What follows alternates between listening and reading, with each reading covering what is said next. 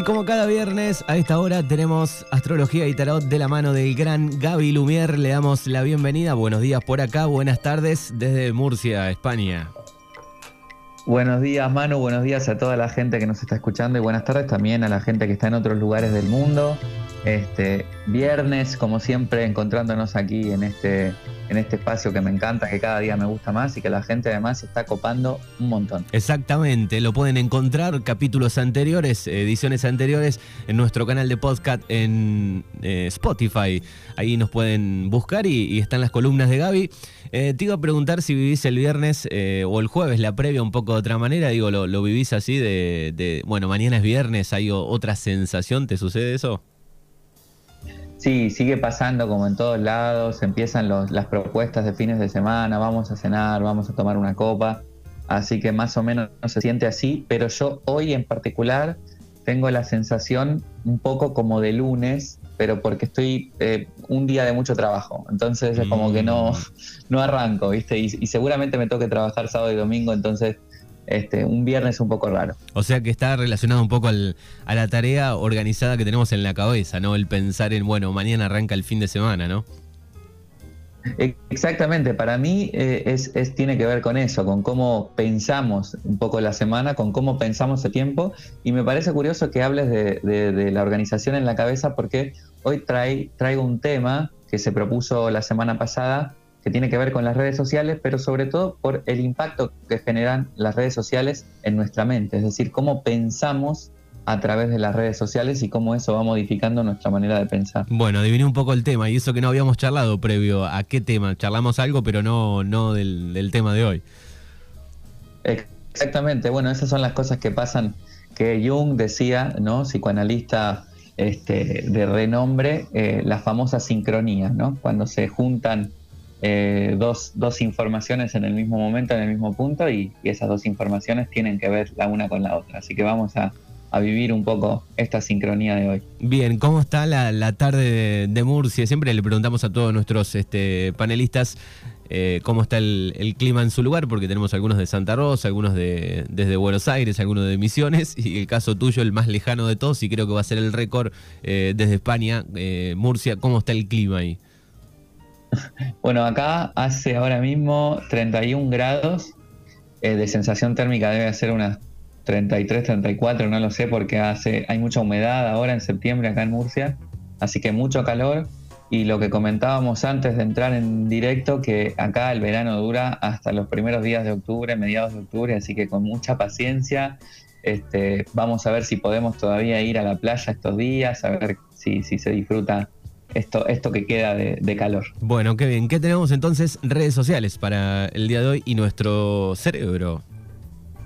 Sí, totalmente. Nuestra, nuestro cerebro y nuestra mente a través de las redes sociales, que primero ahí está interesante, Manu, hacer una gran diferencia entre el cerebro y la mente, ¿no? Porque el cerebro es nuestro órgano eh, que está ahí en, en la cabeza, en el cráneo, donde todos sabemos que está el cerebro, eh, que tiene pues unas funciones biológicas, ¿no?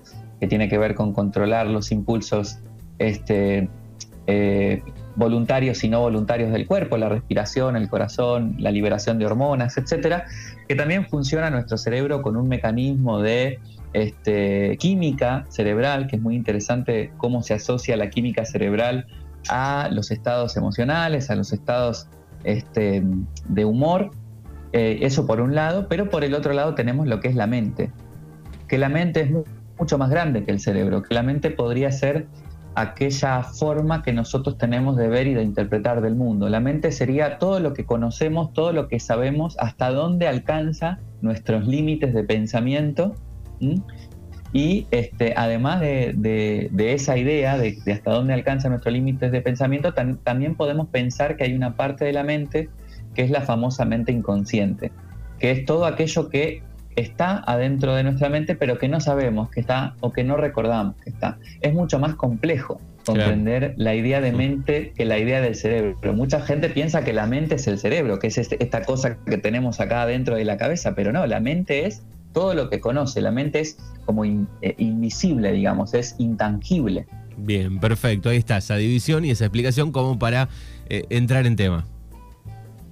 Exacto. Y gracias a que los humanos tenemos este cerebro que tiene estas calidades y estas cualidades que nos permiten albergar adentro desde, del cerebro o desde el cerebro algo que se llama mente, esta mente se divide en este, tres eh, partes fundamentales que, bueno, un montón de, autores y autoras de la psicología y de la psiquiatría han intentado nombrar de diferentes maneras. Yo quiero tratar de nombrarlo hoy este, para que la gente nos entienda del otro lado. Entonces vamos a pensar que nuestra mente se divide en tres partes.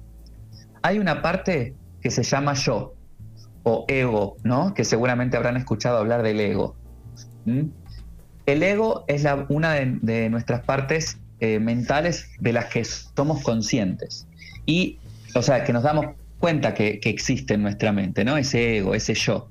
Y ese ego tiene una característica fundamental, que es que se cree el centro del mundo. Ego, se cree que este, yo soy este, Lumière, que yo soy argentino, que yo vivo en Murcia, que yo este, soy del signo solar Leo, de que tengo 30 años, ¿no? Todo lo que sucede construyen mi identidad, mi yo, lo que soy yo. Esa es una parte de nuestra mente. Bien. La otra parte de nuestra mente, que también es una parte de estas, eh, es consciente y la otra inconsciente, se llama eh, super yo.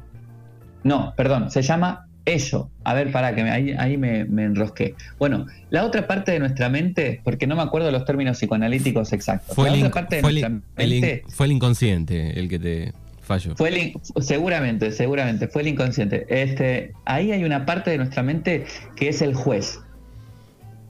¿Eh?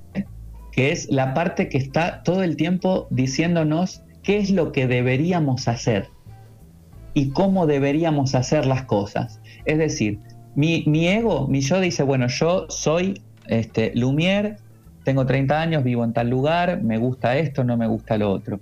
Y mi, y mi parte de juez me dice, deberías estar estudiando más, deberías estar trabajando, no haces las cosas bien, fíjate lo que hace todo el mundo. Bien, yo, ya me imaginé... Es un juez que tenemos adentro de la cabeza. Yo ya me imaginé un poco al juez al diablo, digamos, ¿no? Un poco el diablo. Eh, Sí, de hecho, el diablo del tarot muchas veces tiene que ver con ese juez, porque el diablo del tarot nos habla de la moralidad. Bien. Entonces, esa parte de nuestra mente es nuestra moral, lo que deberíamos ser y lo que deberíamos hacer, siempre apuntando a ideales. Entonces, ¿qué pasa? Imagínate, tenemos un yo que dice yo soy así, yo soy asá en nuestra mente, pero también tenemos otro personaje que es el juez que te dice, no sos eh, lo suficientemente bueno, no sos lo suficientemente guapo o guapa, no estás haciendo las cosas bien, fíjate lo Aragán. Bueno, cada uno tendrá un juez diferente adentro de su mente que está todo el tiempo machacándole. ¿Y qué dice el yo? Madre mía, el juez tiene razón, lo que me está diciendo este juez es verdad, ¿no? Y uno entra en una especie de bucle en donde el juez me dice una cosa y el yo se identifica con eso y dice, ah, tengo razón. ¿Y qué hacemos además los humanos? Buscamos evidencia que esté a favor de ese juez. No, mira, sí, me fue mal hoy en el trabajo. ¿Ves que el, juez que tengo dentro mío tengo razón? No, mira, justo me peleé con mi pareja, con mi amigo, con mi familia. ¿Ves que sos una mala persona? Que el juez que tengo adentro mío tenía razón. Claro, todo un, todo un proceso inconsciente que va sucediendo y que además no lo podemos callar la mayoría de las veces. Eh, exactamente. Y la otra parte, la tercera parte, es el super yo, creo que estoy en lo correcto, perdonen a amigos y amigas psicólogos y psicólogas y psiquiatras que estén escuchando, este, que es este, esto que verdaderamente nosotros somos y esto que verdaderamente nosotros queremos ser y hacer, nuestro verdadero deseo. Aquel deseo que va más allá de lo que dice el juez, aquel deseo que va más allá de lo que dice la sociedad y lo que dice el mundo, porque qué, casualidad que muchas veces ese mensaje que nos va, eh, que nos está dando todo el tiempo nuestro propio juez interno, concuerda muchas veces con lo que nos dice la sociedad o la moral en la que vivimos sobre cómo tenemos que ser, sobre cómo tenemos que actuar. Entonces, detrás de todo eso se oculta nuestro verdadero yo, nuestro verdadero deseo, qué queremos verdaderamente, ¿no? Por ejemplo, voy a ponerles un, ejemplo así como eh, muy simple. Em, yo sé que me gusta salir de fiesta, ¿no? Sé que me gusta salir de fiesta, o sé que me gusta jugar a, los juegos de video muchas horas. No estoy hablando de mí en particular, estoy poniendo un ejemplo. No sé. Eh, pero, ¿qué dice mi juez? ¿Qué dice mi juez? No, no puedes salir tanto de fiesta, no es que te estás gastando la plata en eso, eh, mira cómo se te pone el cuerpo, ¿no? Este, no podés jugar tanto eh, rato todo el tiempo a, los videojuegos, pum pam. E, ese juez va a estar ahí diciéndome que eso no lo puedo hacer o que eso no lo debería hacer de, verdad. Pero detrás de ese juez hay un deseo real. Un deseo real que es tal vez, bueno, sí, la verdad es que tengo muchas, muchas, muchas ganas de irme de fiesta, y, y pero ¿qué hago? ¿A quién le hago caso? ¿A mi deseo verdadero o a mi juez? ¿Y qué pasa? Que detrás del deseo verdadero generalmente siempre hay una necesidad inconsciente. Bien, así ¿Para que... qué quiero salir? ¿Por qué, tengo ¿Por qué tengo tanto deseo de salir de fiesta? Porque me quiero distraer, porque no quiero estar eh, presente en mis problemas, porque mm, me dejó mi pareja o la dejé yo, porque, ¿por qué? O sea, ¿qué hay detrás de ese aparente deseo? Bien, así que sería como un consciente, un inconsciente y esto podría ser como un sub, digamos. Mira, tenemos, eh, ahí, ahí tenemos una, una diferente, una, parte diferente, porque consciente, preconsciente y subconsciente son, digamos, una forma de clasificar la mente de lo que somos conscientes, es decir, de lo que podemos darnos cuenta que pensamos y que aparece en nuestra mente. Un preconsciente, que es la puerta entre lo que nos damos cuenta y lo que no nos damos cuenta, y un inconsciente, que es aquello que no nos damos cuenta que está sucediendo en nuestra mente. Esa es una clasificación. Pero dentro de esas partes, que podemos pensarlo como un iceberg, ¿vale? El pico, lo que se ve es el consciente, eh, la parte que está justo tocando el agua es el preconsciente y todo lo que está debajo que no vemos es el subconsciente, esas tres partes también se dividen en otras tres partes, que es este personaje que es el que se identifica, el ego, este personaje que es un juez, que es el que me dice todo lo que debería hacer y más, y este personaje que es el que verdaderamente soy, que está detrás del ego, que se lo cree todo, que es el centro del universo y que todo lo que cree es, y el juez que te dice deberías ser mucho mejor que lo que sos. Bien, perfecto. Imagínate la complejidad de nuestra mente. Claro, la división este, es importante.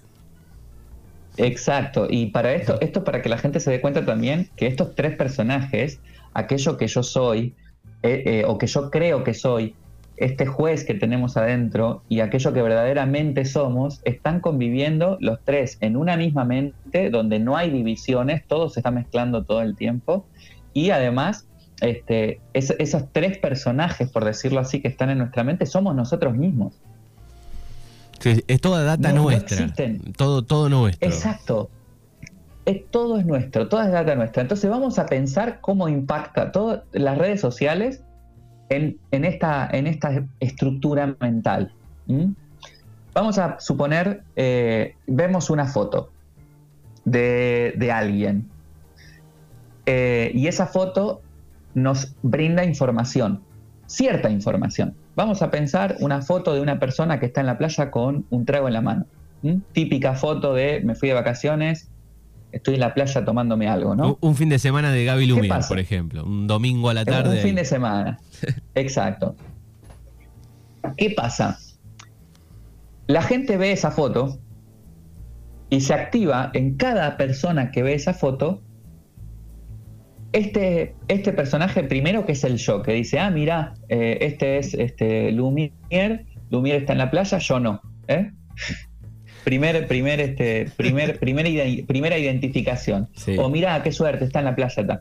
Después viene el, juez que te dice, che, deberías estar haciendo esto para vos permitirte esas vacaciones, pum, no sé cuánto. Y todo el material inconsciente que no sabemos que puede llegar a estar ahí y el verdadero deseo tal vez de la persona que tiene que ver con dejar al carajo su trabajo y que por eso está proyectando en esa imagen eh, la necesidad de irse a la playa también.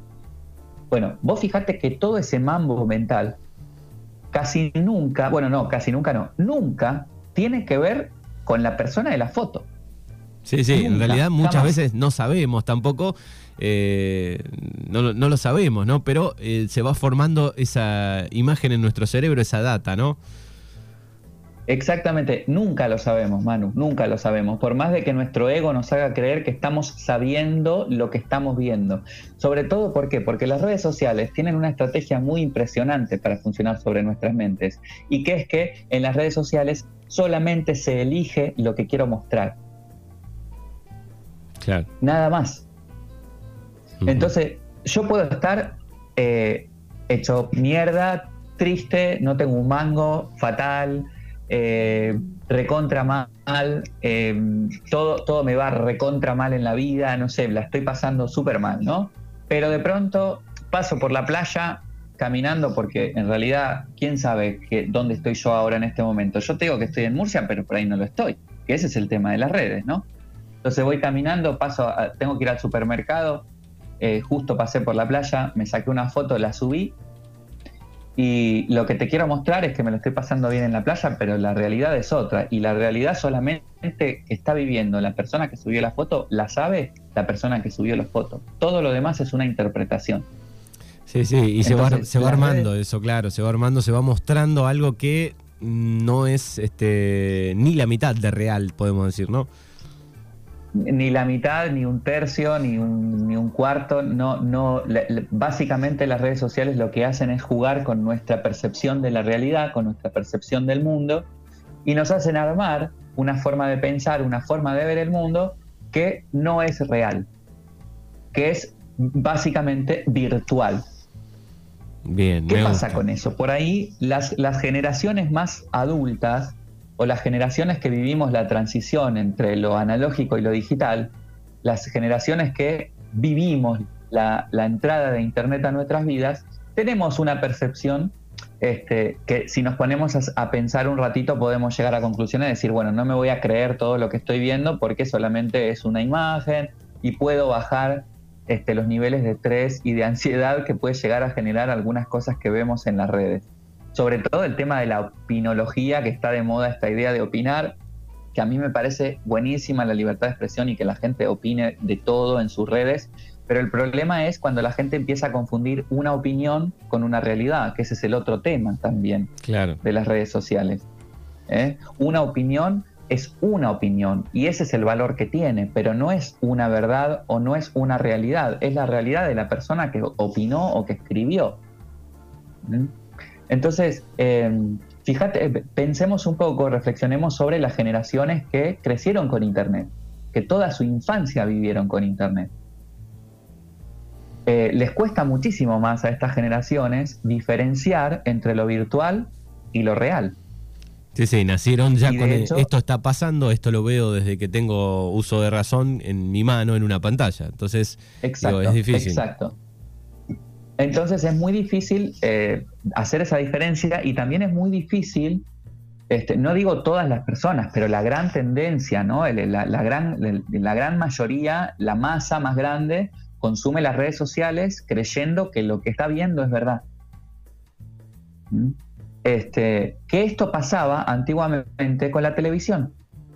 La televisión usaba el mismo mecanismo. Vamos a decir en la televisión que lo que está pasando es esto y la gente que lo veía en la televisión te decía, es verdad, porque yo lo vi en la televisión.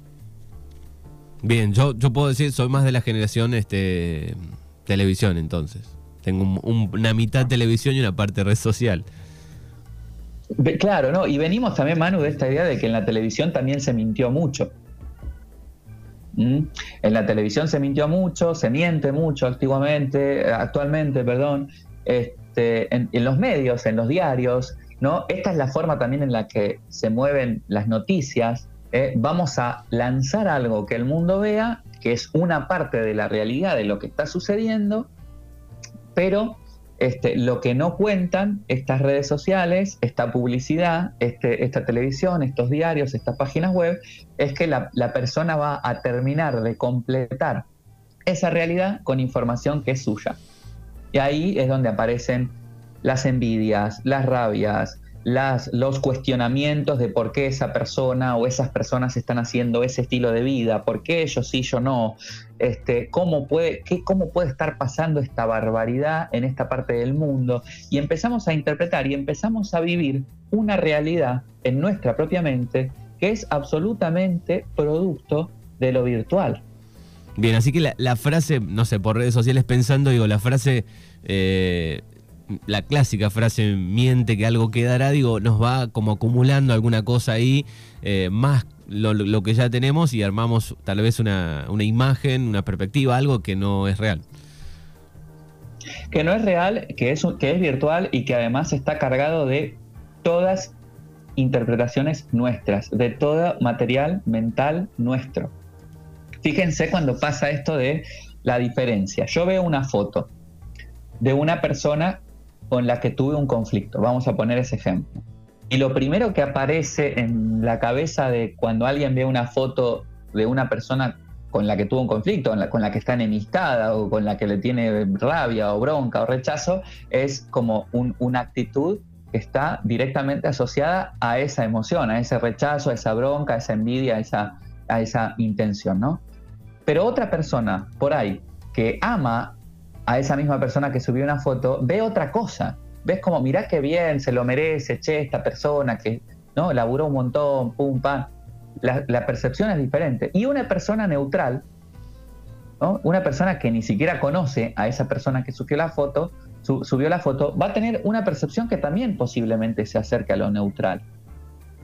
Entonces, nunca es el otro, señora, señor, lo que le está generando, lo que le genera al ver las redes sociales. Nunca es el político, nunca es este, el, el que sube la foto, la que sube la foto nunca es el que escribió tal o cual opinión. Siempre tiene que ver con algo que ya estaba dentro mío y que lo que hizo esa imagen o ese texto o ese video es activar esa información que estaba dentro mío. Bien, eso nos está pasando, viene pasando de generaciones, digo, y creo yo en un punto va como, no sé si llamarlo así, pero lastimando un poco nuestra capocha, ¿no? Claro, va lastimando sobre todo la percepción que tenemos del mundo y la percepción que tenemos de nosotros mismos y nosotras mismas. Y eso es, es perjudicial, ¿no? Porque afecta directamente a la autoestima de las personas, este, de, uno, la, propia percepción. Uno termina a veces empezando a, a compararse. Uno de los grandes de las grandes complicaciones de las redes sociales es la comparación. Me comparo con aquel o con aquella que tiene tal teléfono, tal coche o tal estilo de vida. Este, menosprecio todo lo que yo he logrado o lo que estoy logrando. Eh, ¿no? Empiezo a, esta idea de por qué aquel o aquella que se dedica a lo mismo que yo y empezó más tarde tiene más seguidores o más fama o más dinero. Y, ¿no? Entonces empezamos a distorsionar todo el tiempo la realidad de lo vivido, empezamos sin darnos cuenta a menospreciar nuestra vida, este, digamos, experimentada y no nuestra vida virtual. Y lo que terminamos haciendo muchas veces es cayendo también en la virtualidad, en la necesidad de mostrar algo de nuestra vida para que el mundo vea lo que alcancé, lo que logré, lo guapo o lo guapa que estoy, lo, que, lo bien que me hizo la dieta, lo bonito que es mi teléfono nuevo, mi auto nuevo. Entonces, este, bueno, hay un capítulo, el, de Black Mirror, eh, que se llama algo de Dive, algo así, eh, donde este, van puntuando, ¿no? Eh, según las cosas de la vida y están todo el día subiendo fotos. Ese capítulo es terrible de Black Mirror. Es tremendo, lo recomendamos Black Mirror a toda la gente, todos los capítulos es en particular para que tengan una idea de lo que estamos hablando ahora y de cómo funciona en la mente. Y otra cosa muy peligrosa que tienen las redes Manu, para cerrar, porque sé que estamos con el tiempo justo, eh, tiene que ver con eh, el mecanismo de recompensa. Nuestra mente tiene un mecanismo de recompensa que es el mismo mecanismo que descubrió Pavlov con los perros, que hacía sonar una campana cada vez que los perros recibían comida, entonces descubrió que cada vez que hacía sonar la campana, los perros empezaban a salivar aunque no haya comida, ¿no? Se activaba ese mecanismo al escuchar la campana que sería el estímulo. ¿Qué nos pasa a nosotros los humanos, que somos animales como los perros y como un montón de otros animales? Este, funcionamos con un mecanismo de recompensas parecido. Entonces, cada vez que nos dan un like o un comentario positivo, en nuestra cabeza se liberan un montón de endorfinas, se libera serotonina, se libera dopamina sobre todo, que la dopamina es este, lo que nos genera placer, en la mente y es placer a corto plazo. La dopamina nos da un subidón y después baja. ¿Qué pasa?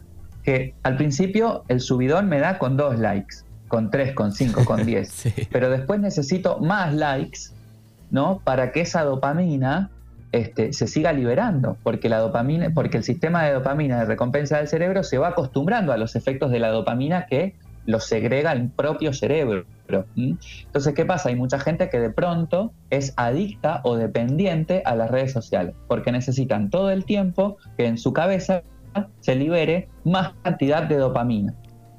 Entonces publicamos más fotos o mejor foto o más video y nos vamos enganchando de cómo se, como se engancha un adicto a una droga este, a las redes sociales. Sí, digo, y, después pensando en la generación más joven también, que eso lo podemos charlar la, próxima edición, digo, bueno, ya empiezan a, producir algunos problemas serios en, la vida, ¿no? La, depresión, el bajón, digo, tiene que ver todo eso, ¿no? Sobre todo en los más jóvenes. Claro, porque la depresión muchas veces está asociado a bajos niveles de dopamina y de serotonina. Claro. Entonces, si, si, si, hemos, si personas han sido estimuladas con redes sociales desde muy jóvenes, es posible que este, en, la, en la adolescencia o en la adultez tengan más conflictos para sentirse satisfechos. Tengan más conflictos para que su sistema de dopamina funcione por otro lado. Vos imaginate que la dopamina también se libera cuando te sacas una buena nota en el cole. Cuando este, ganas un partido de fútbol. Se libera dopamina, todo endorfinas, ¿no? Re feliz, subidón. Entonces, hay un montón de otras cosas que nos pueden este, servir para mantener nuestros niveles de dopamina y de serotonina en nuestro cerebro y sentirnos bien, y las redes sociales no son una buena estrategia para eso. ¿eh? Así que es interesante. También pasa, por ejemplo, con, con el consumo de pornografía, ¿no? Este, la, la liberación de, dopamina en el momento de que, de que se consume la pornografía también es muy alto. ¿Qué pasa? Que después en la vida real... No es así.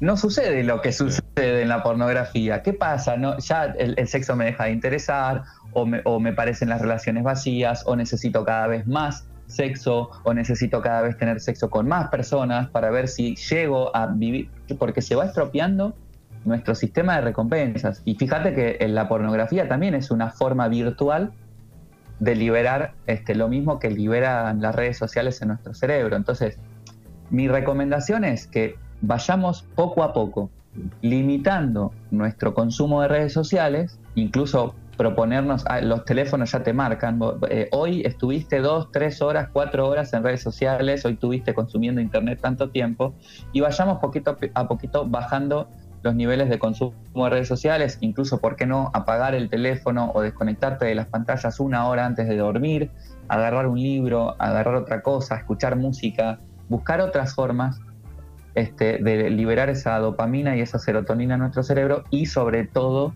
señora, señor, eh, cuestiónese todo lo que ve. No se crea nada, ni en Facebook, ni en Instagram, ni en TikTok. Cuestióneselo todo y empiece a jugar, este, a pensar que todo lo que está viendo no es más que una pantalla y no una realidad. Bueno, ahí está, un poco el tema del día, me encanta que podamos este, pensarlo, nos va pasando por arriba, pero está bueno empezar a, sacar esos cálculos, ¿no? De cuánto estamos en, cuánto tiempo estamos en las redes, de, cuántas cosas hacemos inconscientemente durante el día, eh, porque nos, nos pasa por todos lados, ¿no? Hablamos de los adolescentes, pero hablamos tal vez desde alguien que no sube, no sé, tiene que pensar en, bueno, no subo una foto a la red social quedo afuera del sistema, desde una empresa que dice, bueno, no tengo una cuenta en una red social, no existo, digo, son un montón de, cosas que le pasan a, diferentes edades, ¿no? Tremendo, eso es, eso, con eso pasa, eh, con eso eh, digamos, eh, juega el capitalismo. el encuentro anterior hablamos de la espiritualidad y lo de que el, y lo, de, y lo que el capitalismo, perdón, hizo con la, con la espiritualidad, que es empezar a monetizarla y a venderla lo que, lo que el capitalismo hizo también con el amor, ¿no? que es vendernos una idea de amor, que ya podemos hablar también en otro encuentro sobre eso. Este, y, claro, hoy en día las redes sociales no solamente son un pasatiempo para un montón de gente, las redes sociales son herramientas de trabajo. Entonces, para quienes trabajamos con las redes sociales, que de hecho toda la publicidad de mi trabajo depende de las redes sociales, tenemos que aprender muy bien a dosificar y a manejar los tiempos de, trabajo y los tiempos de no trabajo, los tiempos de conexión y los tiempos de desconexión. Y se los digo por pura experiencia, eh, de, cómo yo he vivido mi encuentro con las redes y, bueno, y de cómo también ahora estoy viviéndolo desde otro lugar. Claro, es así. Bueno, hay consultas, hay un montón de cosas que quieran este, saber, lo pueden seguir en, Instagram, me parece una paradoja, estuvimos hablando de esto, pero bueno, hay que saber manejar los tiempos, ¿no? Esa es, un poco la idea de, de la columna de hoy. Sí. Manu, y aprender a elegir lo que consumimos, porque también es verdad que las redes sociales nos muestran un montón de cosas que por ahí no queremos ver o, son vacías de contenidos. Entonces tratemos de seguir o de buscar a personas, a influencers, a gente que de verdad nos aporten algo que funcione bien. Exacto, y hay que hacer el ejercicio, digo, de lo que nos hace mal o, nos pone mal, bueno, empezar a apartarlo de lo que vemos durante el día en, en nuestro teléfono. Eso es maravilloso. Ah, tenemos la función bloquear. Nunca fue tan fácil, compañeros, compañeras, a bloquear gente, a bloquear cuentas, cerrar, no vean cosas que no quieren ver. Este, y, aprendan a elegir qué consumen todos los días. Exactamente, hay que hacer el ejercicio, cuesta, ¿eh? pero en algún momento te das cuenta de eso y está buenísimo. Ni siquiera bloquear, mira, eliminar. Eh, también, también. Lo que pasa que yo soy más, yo soy más, yo soy más de bloquear, ¿eh? Lo que pasa que cuando lo eliminas, eh, después te lo sugiere al tiempo. Claro, claro, claro, claro, claro. Bueno, es eh, Gabriel Luguer que está aquí en Mañanas Urbanas con Astrología y Tarot y hablamos de varios temas. Lo pueden seguir en Instagram, arroba Lumiere, eh, Lumiere Tarot eh, ART, ¿correcto? ¿Lo dije bien hoy? Muy bien. Sí, perfecto, perfectísimo. Bueno, que tengas un buen fin de semana, una buena semana y nos encontramos el próximo viernes.